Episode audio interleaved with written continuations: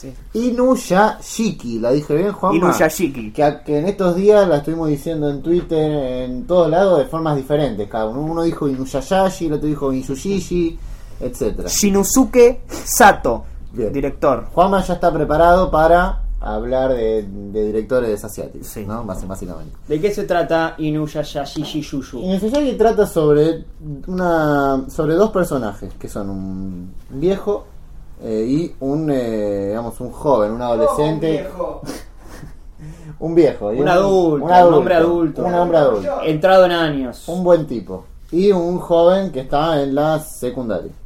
Lo que pasa es que estos dos se encuentran en un momento en el parque por coincidencia y justo como están en el parque cae un meteorito y los dos a partir de eso ganan poderes.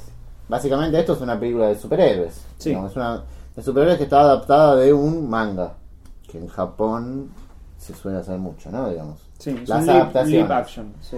Exactamente. ¿Y por qué crees vos, Citri, que la película nos sorprendió tanto como, como lo hizo? Porque es una película de superhéroe buena. ¿Qué Digo, momento? No, es una película de superhéroes que, sí, no, bueno, es así. Eh, que está, están muy claros los opuestos. Uno es un padre de familia eh, que no lo quiere nadie. El otro es eh, un joven. Ya desde, desde las edades hay opuestos, desde las personalidades de, de, de- de ambos son opuestos. Y ambos se reconocen como... eh, eh, como yo puedo ayudar y yo puedo hacer daño. ¿no? Eh, él quiere ayudar, por un lado el, padre de familia utiliza los poderes para, el- para hacer el bien, para salvar gente, y el otro lo utiliza sus poderes desde, desde la... eh, Maldad. Sí, la más absoluta maldad. Me parece que no. Creo, según recuerdo, que no, no tiene una motivación más clara que es que, que- que le pinta matar a todo el mundo. No, y aparte las resoluciones que él encuentra para eh, situaciones donde se puede ver que puede querer a alguien, que se da con dos personajes que no quiero eh, eh, Spoilear. Sí, pero es un, digamos, un amor y una amistad. Digamos, Es que un son- amor y una amistad, exacto. Eh, pero él las resoluciones que encuentra siempre son basadas en el mismo, en la misma solución. Eh, Sí, eh, desde el placer va va a matar y desde el rencor va a matar.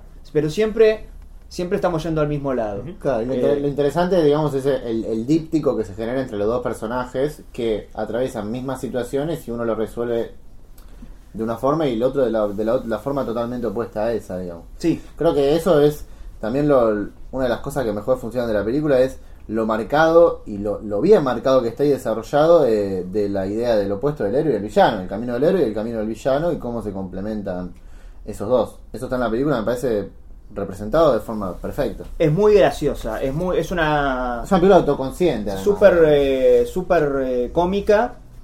Eh, esto es, eh, es bueno destacar porque no para que capaz que lo estamos planteando matar eh, superhéroes lo estamos no sé Sí, puede ser que, no, que dé la sensación de que pero no es una película súper eh, graciosa humor negro en todo Muy caso buena. igual Pero aparte, sí, es graciosa porque se reconoce a sí misma por lo que es.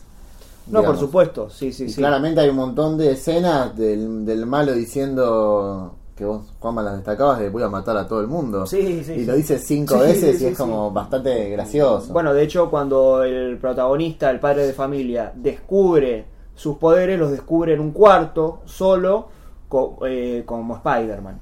Eh, Claro, de hecho, se vuelve. se le- se- justo se, eh, se saca sus poderes, por así decirlo. Digamos, tiene un tema con el cuerpo, un tema corporal ahí. Cuando abre la puerta, el otro personaje es muy, muy similar a, a, Sí. a- a Spider-Man. Entonces utiliza esos recursos de los superhéroes, esos clichés de los superhéroes para, para hacer eh, una especie de sátira. Tiene ese gag y ahora me, me- me hace acordar a otra película que vimos que ahora voy a mencionar, que es que cuando bueno el, el- el hombre mayor descubre sus poderes y entra su hija, eh, justo se está, se está transformando y justo cuando entra la hija se vuelve a, a su estado normal. Sí. Y la hija le dice algo así como que vaya a sacar la basura, una cosa así. Y es como medio que un poco va por ahí la idea de la película y de los superhéroes en general, que es lo que después vamos a ver en, en Infinite Football. Un Claro. documental bastante peculiar del que, bueno, vamos a hablar eh, en un rato, que el personaje principal de este documental eh, habla de esta idea, ¿no? De la idea del hombre común que de repente está en una situación fuera de lo, de lo normal. Sí, Y bueno, esta, repetimos, es quizá la mayor sorpresa de todo el festival. Y sí, es una película que la verdad, si no hubiera estado en el festival, Mm. no sé si lo hubiera tenido en cuenta. Así que bueno, Eh, si la pueden Sí, encontrar. ti- tiene uno de los mejores eh, eh, no, eh, no, como, como recursos de guion, que es que hay, hay un tipo de agua que... que Que lo tienen que tener en cuenta. Sí, Nada, tengan en y cuenta. sí. Sí, y una cosa más con respecto a lo, lo de la autoconciencia es que está hay, hay una parte que lo dejan claro, es donde sucede algo que ya lo vemos y después pasa un noticiero de explicándote lo, lo mismo que acabamos de ver de forma simbólica, ponele. Como que hay, hay una idea de que la película se está- no se está tomando en serio a sí misma con respecto a los temas que plantea. Así que bueno, la recomendamos totalmente. Pero ojo que en esa en ese sinceramiento termina proponiendo mucho más que esas otras películas de las que puede hacer sátira. Exactamente.